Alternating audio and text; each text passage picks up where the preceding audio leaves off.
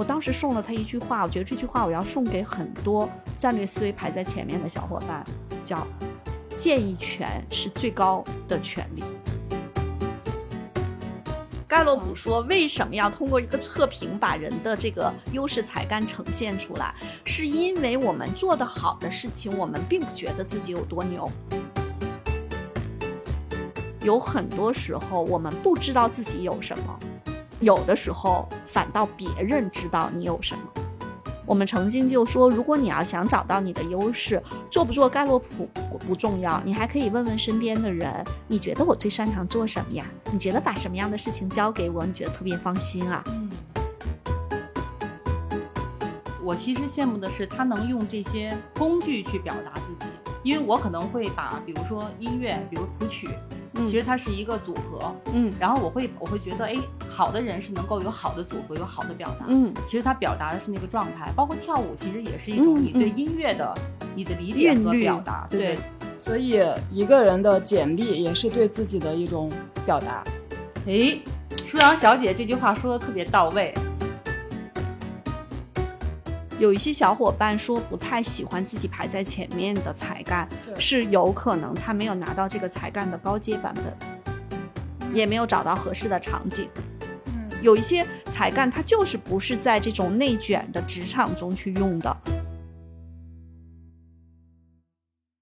欢迎大家收听《神十集》，我是舒阳，我是赵楠，我是薛逸然。世界上没有完全相同的两片叶子，也没有完全相同的两个人。看到差别才能互相理解，关照他人才能认识自己。我们有时候会说，别人是自己的一面镜子，我们对别人的感受、情感、想法照出来的是我们自己。那有一次跟叶安老师闲聊的时候，我们发现，其实大家都会有羡慕某些别人拥有的能力，但是呢又很不一样，所以就产生了今天这个话题。我们羡慕什么样子的人？一开始还是来采访一下叶安老师跟楠姐，就你们会特别 羡慕什么样的人？从各种角度都可以。我羡慕会唱歌的人，因为我唱歌跑调。然后我有时候说，那只好给自己找个台阶，说我说的比唱的好。我还是羡慕会画画的人，当年就是因为我老公特别会画画。特别吸引我，然后就说：“哎，你给我画个猫，你给我画个这，你给我画个那。”就是你看我这两方面都特别的，都特别的没有技能，也也没有天赋，所以你看我就特别羡慕这两。楠姐在那儿笑呢，楠姐快来说说你羡慕什么样的呀？哦，我羡慕的有，我总结的四大类啊。第一大类呢是那种，其实其实依然老师之前也说过，就是那种外柔内刚的人啊，尤其是我们身边的女性。就是表面是很柔弱，但是实际上内心很刚强。呃，表面比较温和，不是柔弱，温和，对，温和，甚至是温婉，是吧？对，然后很优雅，然后很女性的那种，但是其实内心是有一股力量，是很坚定的。我知道你在说谁。嗯，对。然后第二个部分呢，我是哎特别羡慕那种能够洞察趋势、深度思考，还能够总结的人，就像。依然老师啊，舒阳小姐姐都是我特别羡慕的啊，因为我觉得我自己在很多方面还是很肤浅的，嗯。然后第三类人呢，实际上是能够接受生活的大起大落，依然热爱生活的人。这个依然老师应该知道我说的是谁，嗯嗯。还有一类人呢，就是刚才依然老师说的，就是多才多艺。然后这种多才多艺呢，其实我倒不羡慕那种特别深的，比如说某一个钢琴家，他弹到世界级，不是。我就羡慕我身边那个多面手啊，就是哎，拿起钢琴能弹，拿起吉他可以碰，然后那个又能够拿起毛笔写字，然后又能吟两句诗，哎，我喜欢这样的人，也羡慕这样的人。嗯，舒阳呢？我们叫挖坑。今天我一会儿再追问啊，我先说我我羡慕什么样的人？首先，我羡慕好看的人。嗯，但我觉得这一点是不是所有人都这样啊？就是比，因为楠姐好看，我们羡慕楠姐，开玩笑哈。因为我在想，特别是一个人小的时候，就青春期那个十几岁的时候，呃，因为我我知道现在的小孩就那个那个团综特别的火嘛。就我曾经跟一个中学老师交流过，他说现在学校里最火的社团就是女团社团，就就其实他们喜欢的是那种就形体的那种美吧，就是我觉得这是好像是。一种普遍的一种羡慕。嗯，然后呢，我觉得我还很羡慕全能的人。我说的全能的人就是不是全能自恋，是全能。嗯，因为现实生活中可能这样的例子不太好找啊，就更多的就是你可以想象成在一些文艺作品里面，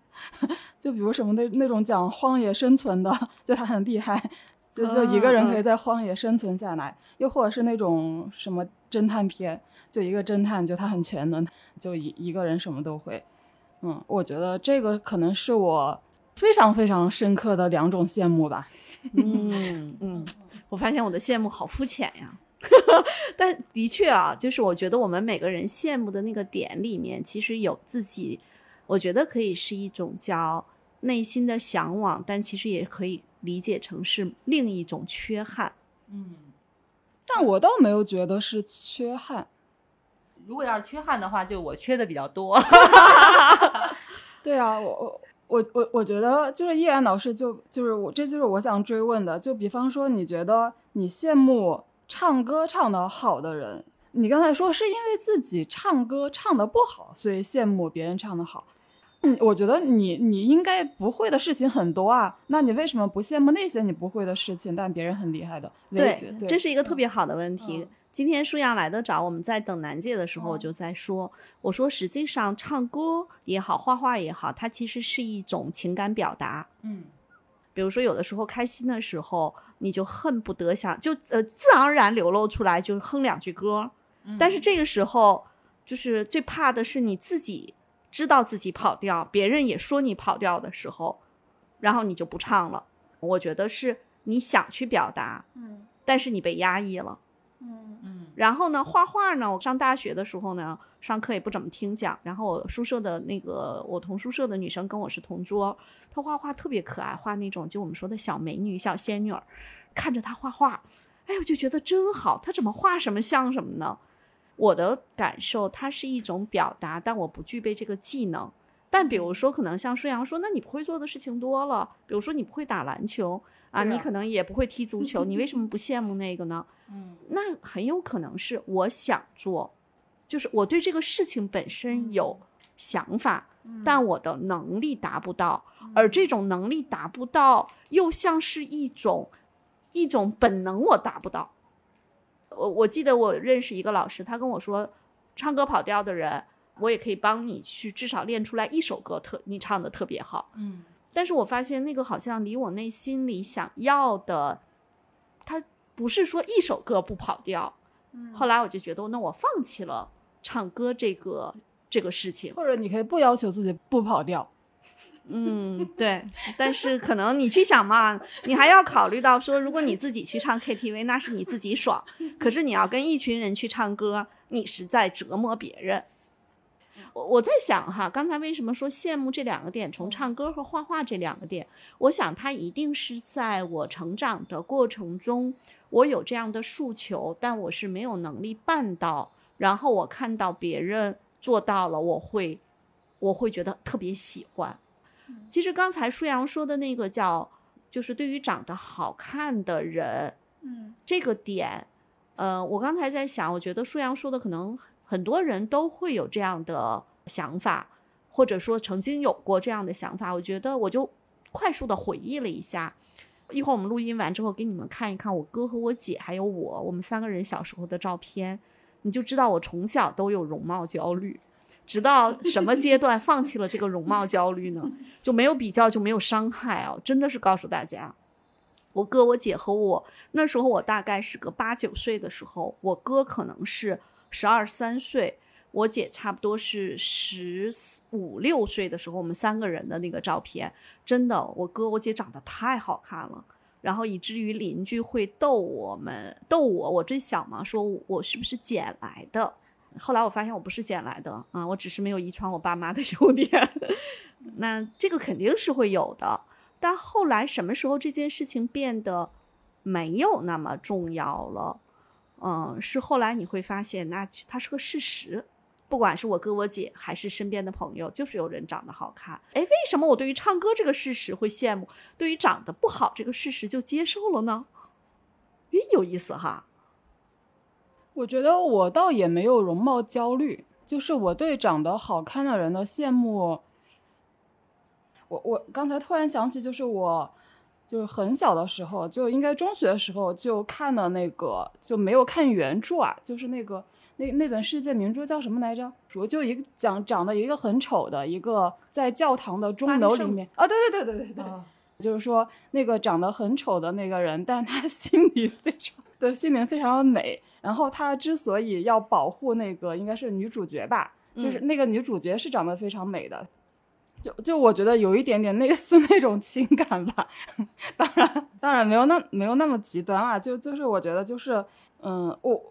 我有时候会觉得一个人他长得好看，就我说的长得好看，更多的是指就是可能他那种形体的美，不管是他的五官也好，他的身材也好，就是那种。我不知道怎么形容啊，可能就是那种天然的形体的优雅，给人的带来那种美感。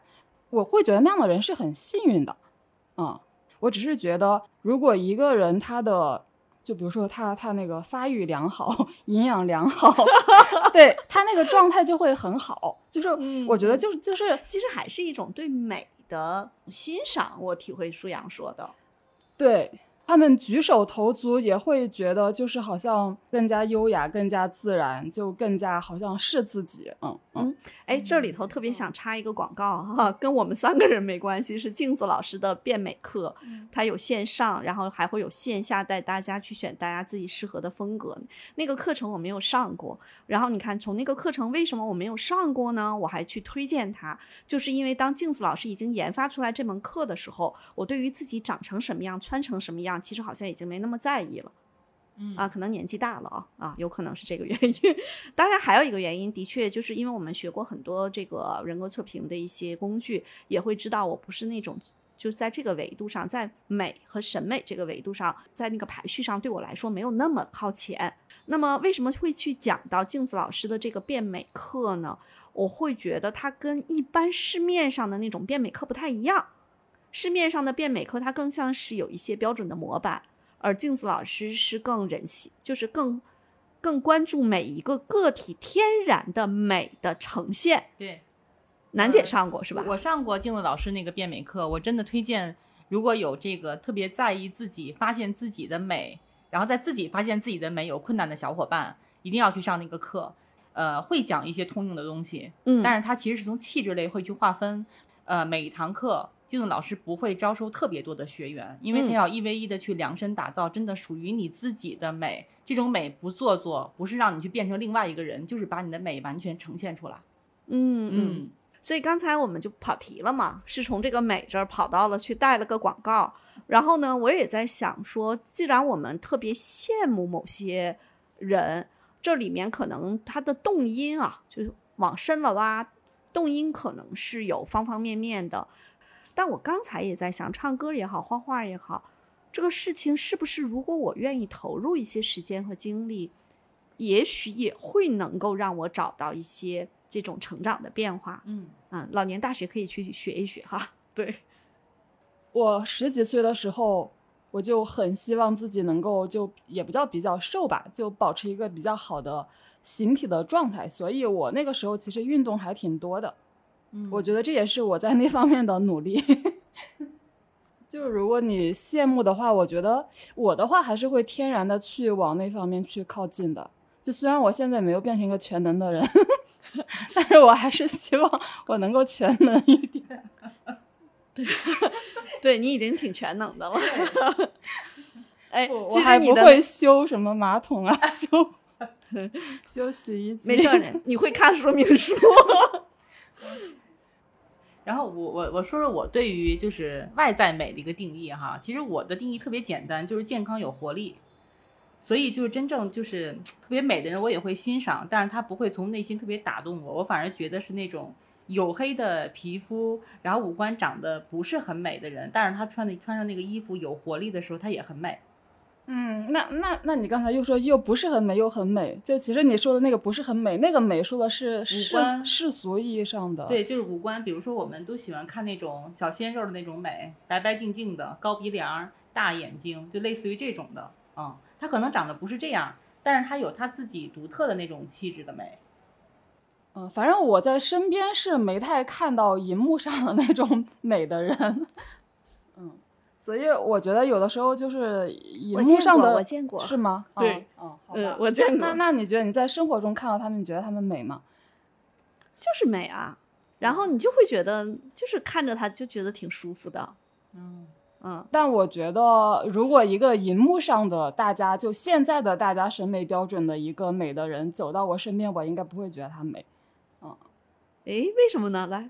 因为人在荧幕跟身边就是会有差别的。就比比方说，荧幕上一个你觉得他比例很好的人，但在你身边你会觉得他，比如说脸太小呢，身身材太瘦呢，嗯，都会有这种效果的。就一啊个在身边你觉得非常 OK 的一个人，他在那个荧幕就会显得可能放大很比较胖大，对对嗯对。对对对，嗯是，嗯嗯所以曾经我差点跟某网红一哥去一起直播，嗯，然后呢，我们家外甥女儿说：“哎呀，小姨，我特别想看看她那张小脸和你这张大脸到底有多大的反差。”我说：“好在我现在年纪大了，已经不怕这个。”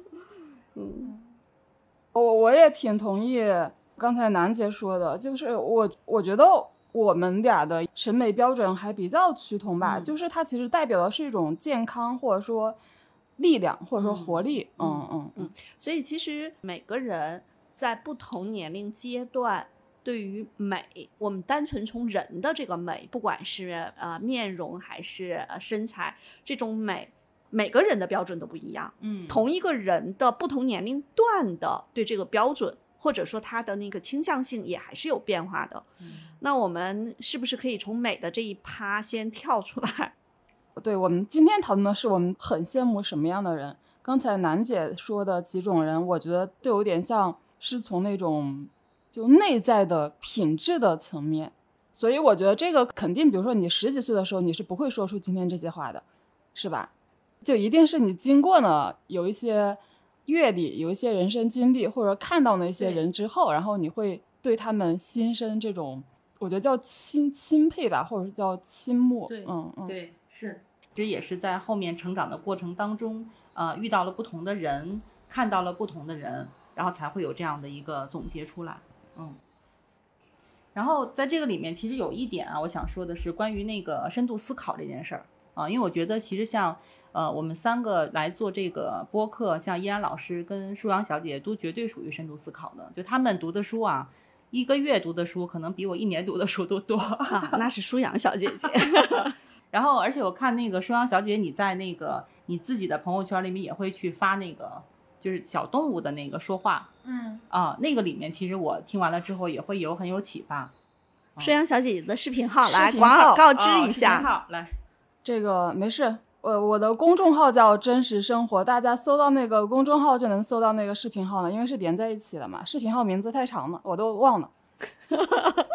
楠姐说的那个小动物，就是我在大概一年前吧，可能是闲得无聊吧，也有可能是有一个什么样的想法。当时就是元元宇宙，当时又很火嘛，所以我就就做了一个有有一点点恶搞的一系列的小视频。嗯。其实我想说的是，不是舒阳小姐用那个小视频，我想说的是，因为我们在呃日常的一些工作当中，跟依然老师跟舒阳小姐姐其实接触还挺多的。嗯然后我就会发现，舒阳小姐姐那些输出是她看了一段文字之后，她会有自己的就是视角的观察和理解，不是完全去重复书中的内容。而依然老师呢，也会去看到一个东西之后，嘣儿就跟另外一个东西接上了。哎，我觉得这个能力，我觉得特别厉害。嗯，然后能讲讲这个能力吗？然后还有一个，就依然老师像什么才干靠前的人，通常这个能力会强一些呢？啊，这个才干还挺有意思的。楠姐问到这个点哈，就是一般什么回顾啊、分析啊、思维在前的人是比较喜欢深度思考的，是尤其是思维这个才干，思维这个才干呢特别喜欢反思，甚至我有的时候都开玩笑说，思维才干在前的小伙伴反思的时间太久了，有的时候可能就被就是它就像一个循环在那儿循环着。这个是思维分析回顾，只要这三个有特别靠前的，他们都是喜欢更深度的思考，嗯。而且他们的这个深度思考，如果他们的沟通在比较靠后，他们就是只思考不表达，或者是不是不表达，是比较少的表达，只会在他们觉得舒服、安全或者某些特定被激发的场景，他们才会表达。啊，这个是这些才干的组合。嗯，然后呢，还有一类呢，就刚才楠姐说我的那个风格，其实是战略理念比较靠前的人，是喜欢天马行空，然后有的时候会经常把一些看似不理念这个才干，也会把一些看似不相关的东西去做一些跨界的整合和链接，就把这个想法搭在了一起，所以就会出现。如果我们在企业客户那儿讨论企业客户的一些新业务啊、项目啊、人员安排啊一些事情的时候，楠姐就能看到的时候，我嘣一下就冒出来一个观点，然后有时候我要去抢话说，因为那个观点它连连上了，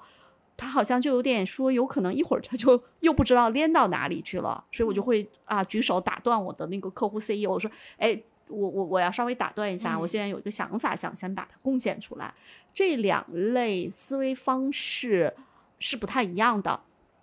但是最牛的人是这两个思维方式他都有。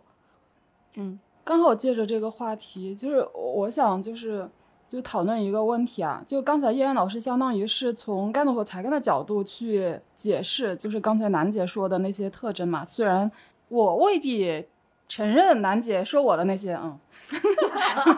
但这这这这这个先不说，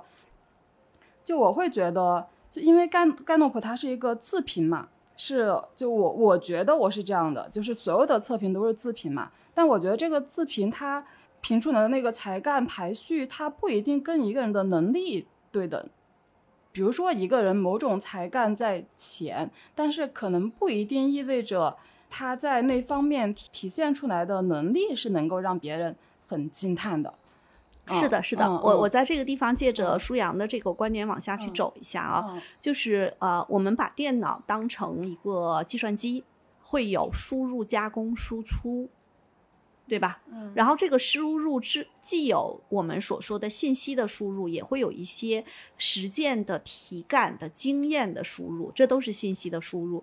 那么，比如说，我们就讲两个人，第一个人是。很爱思考，但是他的阅读量不够的时候，他也没有特别多实践场景去干这个事情的时候，他的思考最终呈现出来的输出的那一趴，可能是未必像楠姐所说的他所羡慕的这样的人。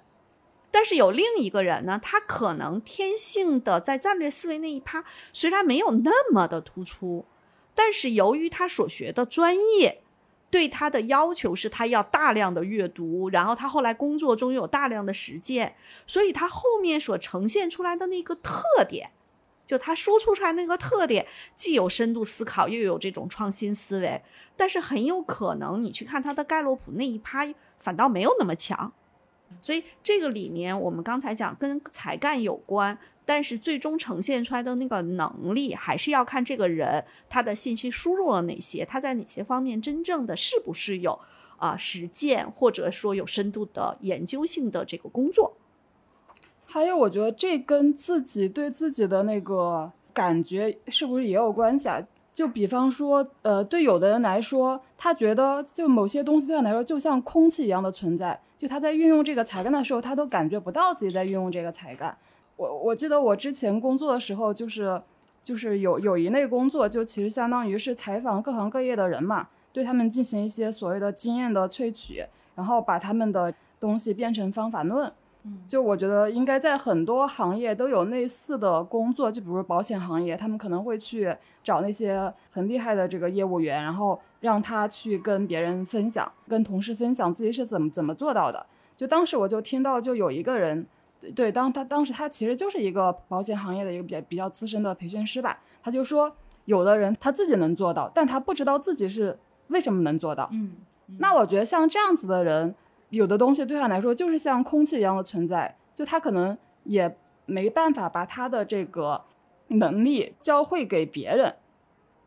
我我我觉得我要在这儿打断一下，其实舒阳这个呃点，他是说有一些人他自动驾驶的过程中，他已经形成了一种呃，就是自动化运行，对吧？嗯，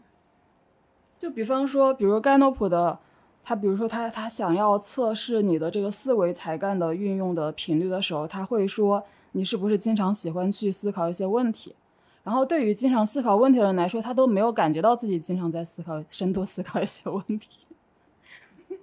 嗯，但是但实际上，在我解读这么多报告的时候，比如说有一些小伙伴，我在跟他讲说，我说，哎，那你平时是不是这样？就我会把它转化成他的日常的行为嘛，嗯。啊，他的做事的风格，嗯他考虑问题的方式，嗯。基本上啊、很多小伙伴说，哦，对我是这样的，就是，所以其实测评我们又说到了，它是它就相当于是一个照镜子，虽然是你自己写出来的，嗯。但是相对来说，啊、有了这样的一个模糊的镜子，我们更多的澄清了一个人他是一个什么样的。我再举一个例子啊，这个例子比较极端，嗯就是我曾经在我的客户那儿，我的客户是一家创业公司，然后呢，他有一个小伙伴，他说：“易然老师，你帮我给他辅导辅导。”我说：“什么情况？”他大概跟我说了，他说呢，啊，我们公司很多新业务的最开始的那个资源的引入，都跟这个小伙伴有关。后来我就让他负责很多新业务，但是他永远没有把一个事情能给我做成闭环。他说就会出现一个做着做着就跑偏了。他说：“一良老师，你帮我看看他到底放在什么岗位上会更合适。”然后我说：“你先让他测个盖洛普吧。”测完之后，真的一点儿都不夸张，他的战略思维在前十五中一个都没有。哦，嗯就是这种极端的案例，大家其实是很少见的。嗯后来我就看他，他都集中在执行力和关系建立中。然后呢，我就跟这个小伙伴聊天，这个小伙伴是很容易就是被当下的一些事儿吧，比如说一个资源引进了，比如说 A 资源引进了，老板说你跟着这个资源去做一个什么什么事情，哎，A 资源聊着聊着聊出了 C 资源，他就跑跑跑到 C 资源了。嗯然后他适应牌子很靠前嘛。后来他老板问我怎么用的时候，我跟他老板的说法就是，我说你不要让他去负责任何一块业务。他的老板是说，他跟我一起干了好多年，我觉得别人都成长起来了，为什么他成长不起来？我说你用你的要求去要求他的成长，我说实际上是有一点难的。他说那怎么办？我说你就让他去做那种新的业务资源，其实有一点偏啊、资源导向的业务创新。我说，但是有一个前提是你每周都要跟他对齐一下工作，这是一个我认为特别有意思的案例。还有一个有意思的案例呢，是就在上上周我辅导的一个刚刚毕业一两年的，一年多吧，不到两年，他在一家互联网中厂做产品，做产品运营。然后呢，我看到他的报了报告之后，我说你是不是特别讨抗拒三类 leader？就是如果这三类人给你做 leader，你就想离职。第一类呢是那种没有担当的，就是甩锅 leader，、这个大家说都抗拒，对吧？第二个呢是特别抗拒，呃，上面的老板说什么，下面的 leader 就干什么，没有自己独立思考的。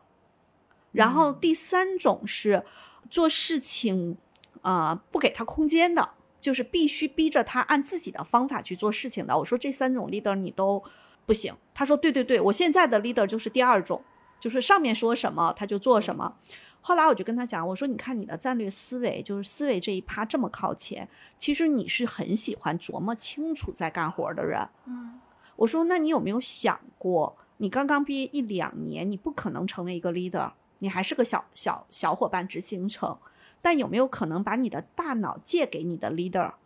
什么意思呢？上面安排了一件事情，他的小组长就就说，那这个比如说，那就这么干吧。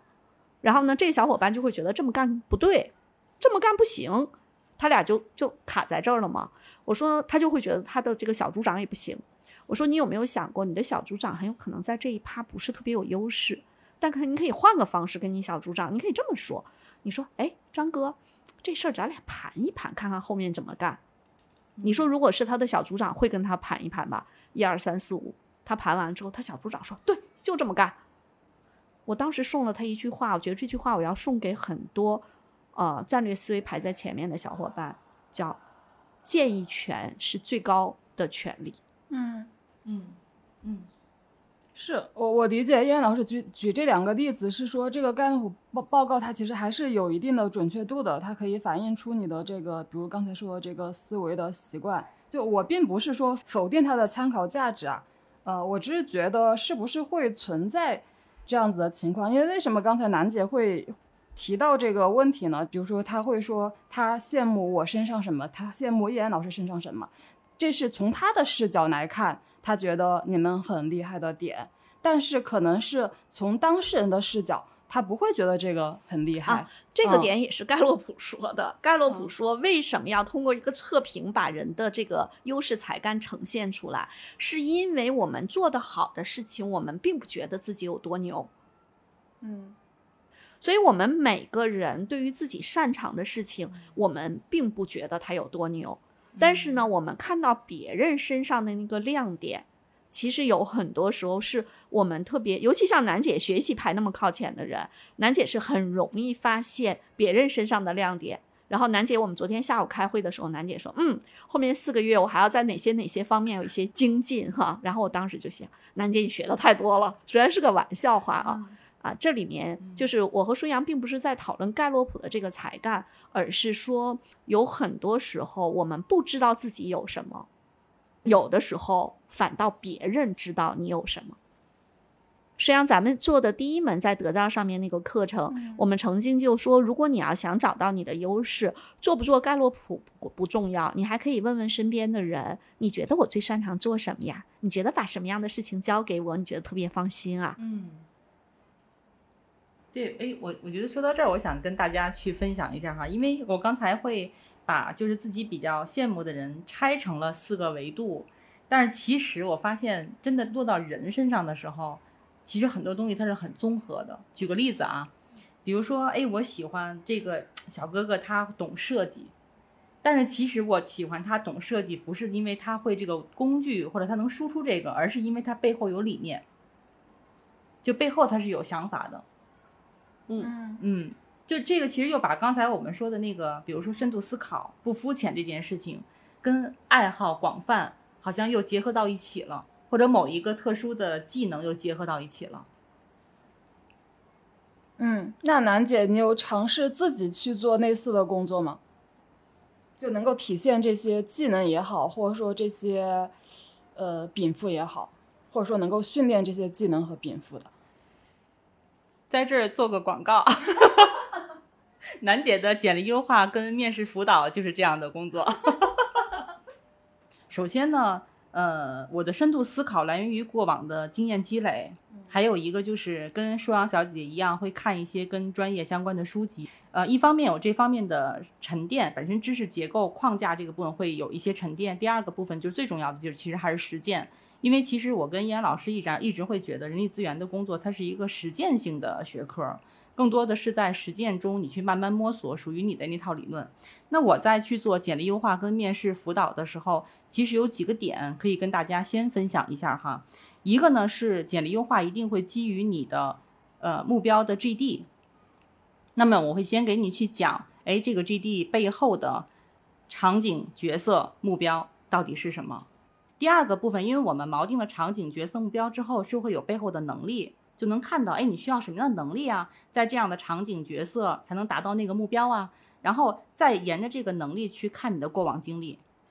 那我会在你的过往经历里面去挑选出一些跟针对有这个能力发挥出特点的亮点、亮点的这个经验也好，或者亮点的总结也好，把它真正能够呈现到你的简历里面，然后你就会有针对性的去投递这个简历。就获得面试的这种概率就会更大。嗯是，其实我我之前的问题是说，就是你为什么会觉得，就你现在做的这个工作是体现了你追求的那些、羡慕的那些东西的？嗯，其实我们说的舞蹈也好，比如我喜欢哎跳舞跳特别好的人，然后呢那个懂音乐的人，其实这些都是一种表达。那我们用一种方式，用你基于你的专业，然后能够输出一种方式对别人有帮助，这本身也是一种表达。我是我其实羡慕的是他能用这些工具去表达自己，因为我可能会把比如说音乐，比如谱曲，嗯其实它是一个组合，嗯然后我会我会觉得，哎，好的人是能够有好的组合，有好的表达。嗯，其实他表达的是那个状态，包括跳舞，其实也是一种嗯你对嗯音乐的、你的理解和表达，对对所以一个人的简历也是对自己的一种表达。哎，舒阳小姐这句话说的特别到位。所以你可以帮助一个人更好的用更加有韵律的方式去表达他自己。对，而且我觉得其实也结合刚才依然老师说的那句话了，就是呃，别人可能更知道你有什么。是的，嗯其实楠姐在做简历优化这件事情的过程中，呃，我觉得她会比很多人做得好的原因，我觉得是有三方面的。第一方面呢是，她见过太多的简历了，所以她就会知道一份简历好不好，就是一眼了过去，他就能知道这份简历在是如何在表达自我的。我觉得这是第一个点。第二个点呢，楠姐实际上是一个某种意义上来说，她是更关注事儿的人。对，但是我们经常说事儿后面不都站着人吗？所以楠姐在帮人去做简历优化的过程中，她特别擅长把那些事儿捋出来，跟这个人的特质产生关联。嗯我觉得还有一个点是我特别佩服楠姐，楠姐是一个对很多东西都充满了好奇心和求知欲。嗯所以她这种好奇心和求知欲，也会把一些是小伙伴做过的，在小伙伴眼里看起来平淡无奇的事情，楠姐往下挖，因为是她有那个好奇心和求知欲，挖的过程中也会倒逼小伙伴去思考，为什么这件事情我做的那么那么好。嗯这个过程中，小伙伴会把他的一些自动驾驶的习惯倒逼形成了他的方法论。嗯对，其实我们是准备聊一个问题，叫你知道自己身上就别人羡慕的东西吗？就比如说，你有没有曾经收到过你们认为就还比较真实、真诚的反馈？我之前小伙伴有给过我一些反馈，嗯，其实但是这些反馈对于我来讲，我都会就像就像刚才依安老师说的，自己不知道自己有啥，嗯，我觉得确实是，就是就是小伙伴会跟我说，哎，跟我在一起做事儿，包括我是他们的 leader 的时候，他会很踏实，他会觉得有主心骨，然后他会觉得我会维护他们，但是又不是包庇他们，嗯嗯嗯然后呢，第二个部分呢是大家能够看到的是，我一直在学，这个依安老师给我反馈是特别多的，嗯嗯，然后持续的学习跟成长。还有一个，我觉得这个其实是应该我我印象里很深刻，是一三年跟依然老师的一次对话。当时您是我们公司的外部顾问，嗯然后依然老师就说：“哎，楠姐，我发现你总是在挑任务的时候挑那个最难的任务去做，在最难的任务里面有好几条道儿，你挑的最难走那条道儿去做。”就我我这个印象特别深刻，所以我给自己昨天去总结的时候，有一个挑战与成长，好像是并存的那种状态。嗯，我确实也是这种，就是走难走的路，感觉好像自己才能成长的快，要不叫难姐，够难的是吧？够难的，对对对。太简单，我们楠姐看不上。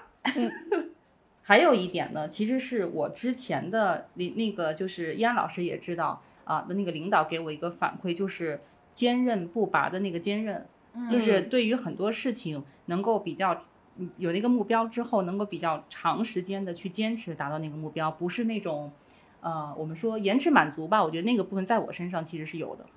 嗯嗯，但是就这些，其实昨天要不是看那个双阳小姐姐这个提纲，我可能也不会去总结这些东西，完全都是外部去反馈的。我觉得有很多时候啊，就是我们除了像做一些测评啊，有时候为什么中长期的这种教练辅导它也很有价值？它实际上人是在事儿遇，尤其是遇到困难和挑战的时候，如果他周边的人给他一些反馈，嗯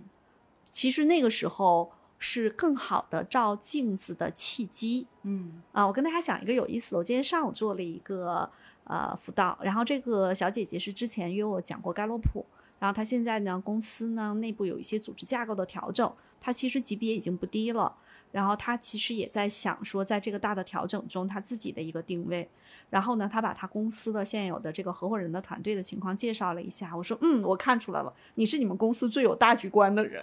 然后他说，我就跟他讲一些事情，后续怎么来去做。我问他五年后、十年后，他对这件事情的一些想法。他中间突然问了我一句，他说：“依然老师，我能不能不要这么有大局观？”我说：“这是你的天赋，也是你的使命。你可能此刻说我不要了，三天后它还会蹦出来。嗯有时候别人来夸我们的某些特点的话，啊、任何特点也好，优点也好，也都是一体两面的。嗯比如说有人夸我是什么呢？犀利（括号毒舌），比如说有人他可能会羡慕我一针见血找到那个问题的根源，嗯啊，并且有的时候能够用更精准的啊表达呈现出来。我觉得有人可能会去羡慕这个点，这个点呢，它是个特点，在用到不合适的场景中，其实还挺有杀伤力的。嗯所以我自己也在，就是把这个特点再做一些更更优质的使用。啊、别人可能还会羡慕我说，依然老师，为什么我没说完你就秒懂我了？所以这个也是大家可能会羡慕我的那种叫洞察力也好，同理心也好。其实有的时候这个同理心还不太像是真正意义上的同理心。就我经常跟我的一个好朋友聊天，我说我大脑懂了，心里懂了和大脑懂了，它不是一个懂。就其实好像有一对专业的词，就一个叫做情感的共情力，还有一种叫认知的共情力。嗯，非常好，这两个词、嗯第一次听说。看来刚才楠姐说我们特别欣赏你的那个点，特别羡慕你的那个点，还是存在的，虽然你自己不知道。因为我最近就看了一本叫做《摆脱共情》的书，就里面提到这个东西。但我还是会觉得，就我觉得羡慕跟夸不太一样。就比如刚才，呃，楠姐举的那个例子，她的领导说她坚韧，那我觉得领导夸他坚韧，可能是因为他完成了一个很难的一个任务。这种上对下的这种夸，跟一个人就是羡慕一个人身上的坚韧不拔。就你的领导，你觉得他会羡慕你身上的坚韧不拔吗？为什么我会提到这个领导，嗯不是别的领导呢？嗯是因为当时说的这个场景的时候，他后来说了一句话，他说换了我，我可能也做不到。就是嗯换了他去嗯面对这件事情，哦他觉得他是做不到我这样的。嗯，嗯嗯那这个就真的是被羡慕。嗯。哎，那舒阳呢？除了我们羡慕你的这些特质，还有些小伙伴也会羡慕你什么呢？好像也没没有没有谁，还有一种可能，别人把信息传达给你了，然后你说，嗯，他就是夸我，他就是理解性的夸我。嗯哎，那我来说说吧，对吧？现场我来演绎一下现场演绎一下。然后我因为我是在我们十人十己其中有一个的社群里面，然后呢是舒阳小姐在完全运营那个社群，哇，好几百号人。我特别的羡慕舒阳小姐姐是总有话题在里面跟小伙伴互动。我觉得这个话题还不是说硬找的，就这个话题很应景儿。对于我来讲，我可能就比较难啊。我觉得这个可以跟刚才楠姐对我的评价放在一起说。我觉得这其实就是积累。比如说，就拿这个这个群聊举例子，因为我混了这么多年的论坛，觉得我在网上跟人网络关系跟人打交道，我还是很擅长的，基本上都 hold 得住。嗯嗯。嗯。我我不知道这个跟什么才干有关啊，但我觉得这个真的就是你做多了你就知道了，嗯，就是可能也是因为我之前比较多的混一些论坛啊之类的，嗯可能也跟你之前做记者啊，包括你自己本身做记者，也是一个对文字这方面，不管是从输入输出啊，都是有大量的积累。所以刚才舒阳说的这个积累，可能是非常重要的。嗯就包括刚才说到的那个深度思考，然后能够从一个东西联系到另外一个东西，这个我觉得其实也是你输的东西多呢，你能够联系到的东西自然就多了嘛，就你的那个什么神经突触就会多一些。嗯说到这，我又想起我特别羡慕的，呃，刚才实际上是两个小技能嘛，唱歌和画画。如果我比较羡慕的还有两类人，就是是我比较羡慕的，呃，一类呢是就是那种嗯包容度和情绪稳定性都特别好的，你会感觉在他那个地方其实就能够得到一种非常轻松的压力的释放。前两天我跟一个朋友聊天，他说他们公司他的团队里就有这样的一个人，就这个人连走路走在那儿，大家就会觉得一种很舒服的感觉。啊，我说我大概能够感能够猜到那种感觉，但我内心里头其实也还是蛮羡慕的。第二类呢，我还特别羡慕，就是嗯，我觉得是叫不计较这个，但是这个词可能也不太对，就是我会觉得有很多人翻篇儿特别快，嗯嗯啊，你会觉得他好像真的是像说有很多事情，他都能噌就翻过去了。我觉得嗯也挺牛的。就这两类人是我发自内心比较羡慕的。其实也能折射出来，第一个，你看我就不是那种特别包容，然后特别淡定、特别温和的人。第二个呢，就有的时候我要是遇到一些事儿，翻篇儿也没那么快。然后我就觉得，哎，看到他们，嗯，挺羡慕的。我觉得孙老师说的第一种人，我也会挺欣赏的，到但是没有到没没有到羡慕，就我会觉得这样的人挺好的，他们的存在也非常的有有意义。但是我知道我肯定是啊，做、就那个松做不到，弛感，对对对，就最近很火的那个词哈。但但是对这种我是觉得我肯定是我不是那种人，而且我也不企图去做到那样，是这种态度。嗯嗯，燕老师刚才说的第二种人，我我觉得我基本上也是个翻篇很快的人。嗯，在翻篇很快这件事情，我曾经跟一个好朋友聊过，我说：“哎呀，我怎么不能翻篇快一点？”他说：“是因为你在意，就是你在意的事情，你翻篇儿就慢；你不在意的事情，你翻篇就可以快。”他当然是这么来跟我我们俩聊这个天儿的时候，他跟我讲的。嗯但是我还是发自内心的羡慕那个翻篇儿快的人，因为基本上人家从来不失眠。舒阳失眠吗？我不失眠。对，嗯其实我会觉得翻篇很快的人，是因为他总是就给自己找事情做，就是有新的事情涌进来，所以自然旧的事情就比较容易过去。嗯是不是有有这个特点？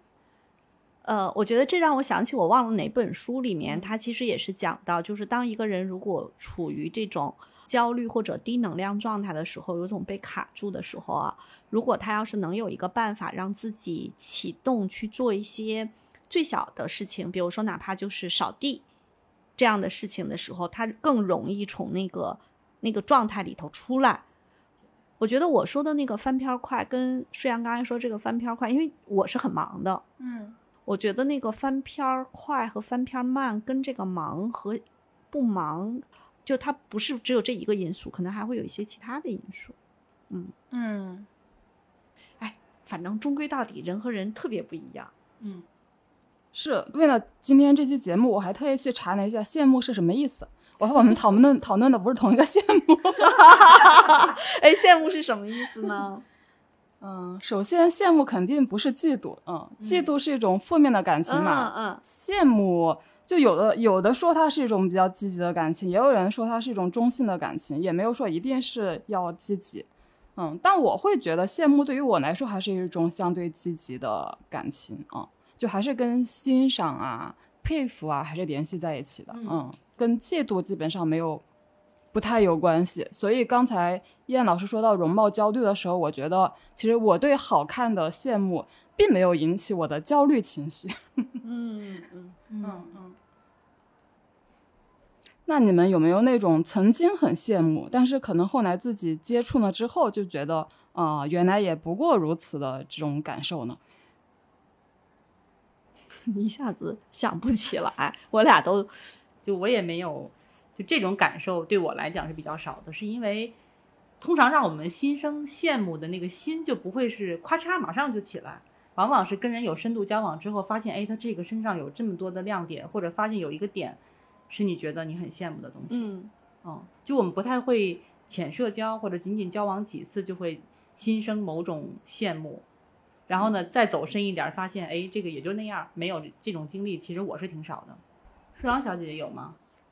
我会有那种，就是我曾经会觉得，就还是说到那个我对好看的人的羡慕吧。就我曾经会觉得，就如果人他一个人他长得好看的话，就他应该也不是说没有烦恼吧。就我觉得，就一个人他的，怎么可能呢？我曾经会觉得，就如果一个人他在形体上是优美的、优雅的、强壮的、强健的，那他一定也是他的心智、他的精神状态也是非常良好的。但是后来我发现好像并不是这样，就是我曾经有一位朋友，就他真的就是长得很好看，就不仅五官长得很好看，就是身材也很好，长手长脚。他并没有刻意的去练习过自己的什么肌肉啊、身材啊，他只是可能从小就比较喜欢运动。嗯，然后我觉得他真的就是从外貌来看是非常的完美的。然后我我一开始会觉得这样子的人应该就是还挺幸福的，或者说他不会有太多的精神上的困扰。但后来我发现其实并不是，就是我我可能会有这种就是前后印象的一种就是打破。那我在这补充一下啊，就一这个这个信息可能依然老师都不知道。我小时候还因为我姥姥家在北影，北京电影学院那后面那个家属区那儿，就是我们从小就会看到各种漂亮的小哥哥小姐姐，嗯，因为是离北影很近嘛。我们知道北影是演员的诞生地嘛，哈，嗯就会看到各种小漂亮的小哥哥小姐姐，也会看到很多群演。你知道那个在北影那块儿会有什么情况吗？就是你跟那等着等着公交车，旁边就会有一个小姐姐，哎，那个。哎，你你有时间吗？我们有一个剧组现在缺一个临时演员，你能不能跟我们一块儿去排个戏？真的，我跟你说那个时间点，因为我在我姥姥家那块儿住了一段时间，就是我会经历这种很多的事情，然后我会觉得是，呃，为什么我现在你看，舒阳，你看我羡慕的这些，呃，所有的方向更多的是他有知识深度的人，嗯。啊、就是因为我在那个节点里面看到很多真的漂亮的小哥哥小姐姐，但是你跟他再往下去聊一些深度的东西的时候，其实他是比较少的。一个是年龄阅历，还有一个是大家在那个就是比如真是做的这种职业之后，很多都是在各个厂去赶，他没有时间去沉淀一些东西和去呃读书看一些东西。嗯嗯，嗯所以我可能从小就不会有像舒阳小姐姐刚才那样的经历啊、比如看一个人长得好看，身材也好，哎，他应该什么都不愁。就我可能周边见的很多都是长得很帅、很漂亮，身材也很好，但是还在为自己的就是生存的生计这个部分在发愁的人。嗯，就我小的时候，这个场景是这样的。是，所以我后来就把这个长得好看和他的那个怎么说，他的那种精神力量的美就会分开去看，嗯，就把它分开了。嗯嗯，因为做咨询做的多了，也会让小伙伴去说，我一般都会说你比较欣赏的朋友啊，就欣赏和羡慕这两个词可能不太一样，但是我一般来说，我不会说你嫉妒的朋友，我肯定会说你欣赏的朋友，但是这个欣赏里头可能有羡慕，也有嫉妒，实话实说都会有啊，但我会用这样的问题。啊，那为什么我会让啊、来做职业咨询的人来去回答说你比较欣赏的朋友呢？其实，在这里头也能够啊、从另一个侧面看出来，就是他的一个倾向性，而往往他欣赏的朋友很有跟可能是跟他不太一样的，有可能是他羡慕的、啊。但我们不在这个咬文嚼字上做文章。呃，有时候我拿到他的背景信息，拿到他的盖洛普，再看到他欣赏的朋友，我特别想说，你成不了他，但你可以成为更好的自己。嗯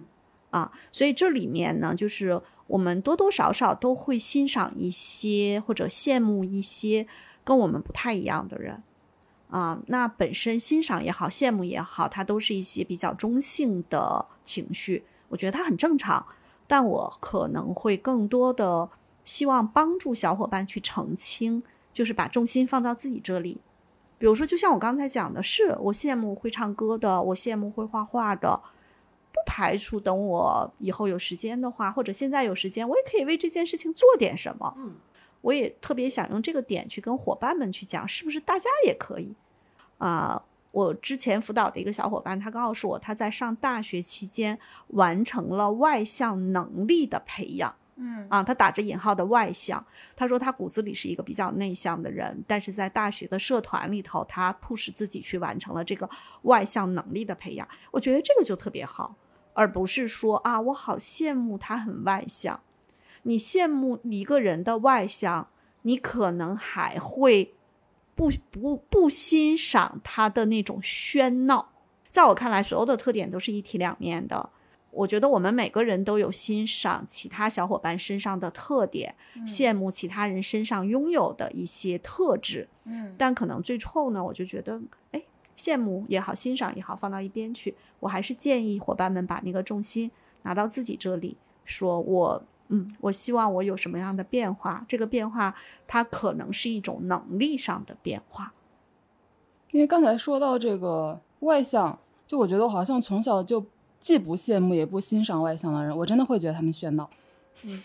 对，那那这个是你吗？但是有嗯一些小伙伴，他可嗯能会说，从小就被人说你怎么那么内向，你怎么不跟大家合群儿？然后他可能会有这种羡慕。是是的，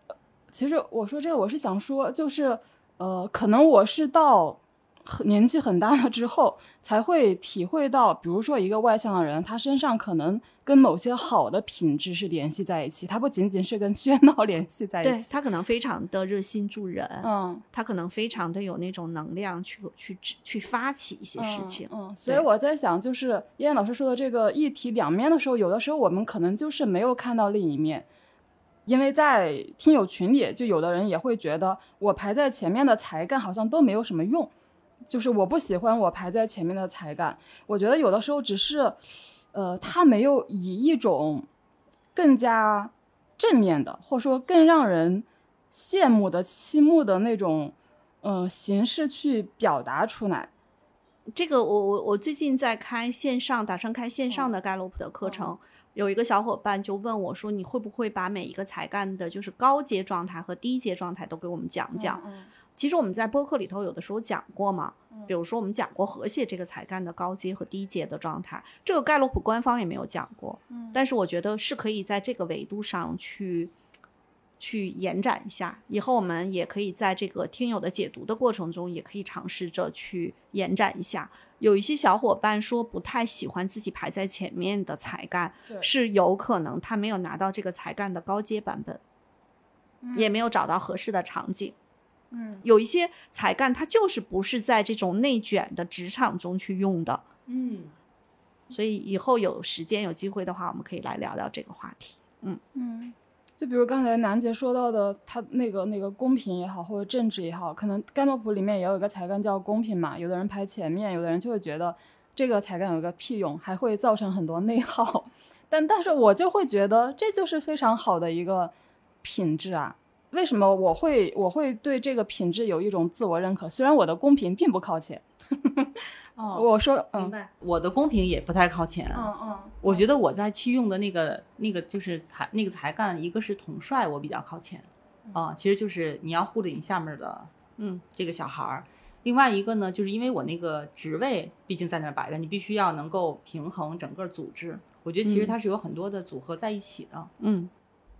对我我想说的就是因因为盖诺普那个才干那个测出来的才干跟跟我们平时说的这个就肯定还是不太一样嘛，它那个还是一个排序，而且就是你公平排在中间或靠后，未必代表你这个人就不公平嘛。但但是我想分享一下，为什么我觉得公平这个就是一个很好的一个品质，应该被人羡慕的品质。我记得是我的呃，这这这个确实是别人给我的真诚的反馈。就我高中毕业的时候，就有一个班上的男同学，就成绩不太好，而且跟跟老师的关系也不是太好的那种，就是就那种调皮捣蛋的差生那种感觉的一个男同学。就因为当时我们写毕业留言嘛，就给我写的留言就是说他很佩服我，他说原因就是因为我觉得你很公平。他说为什么？他说因为在我们当时班主任处理一些事情的时候，呃，他觉得是其他，因为当时我是班长，他会觉得其他的班干部是在迎合我们的班主任，但只有我是就是在一个很中立的一个态度，就给他这样一个感觉。所以他说，班上的就是这个班干部们，我觉得我就只佩服你一个人。然后我觉得我从他的这个反馈里面啊，我就知道啊，这公平确实是一个很好的品质，他会让别人感觉到自己处在一个比较正正直的，就他能够信赖的一个环境里面。如果你身上有这个品质的话，那就是你应该去悦纳它，嗯，而不是去排斥它。好，这期播客咱们就先聊到这。插播一个广告，我们已经在知识星球 APP 上建立了新的根据地，名字叫职场真话，和我们的聊天体图书《职场真话》同名。然后呢，知识星球有匿名提问的功能，我们也会把自己重要的所见所闻、所思所想分享和沉淀在这个社群里。同样，你也可以直接加入听友群，入群方式在节目介绍页可见。谢谢，再见。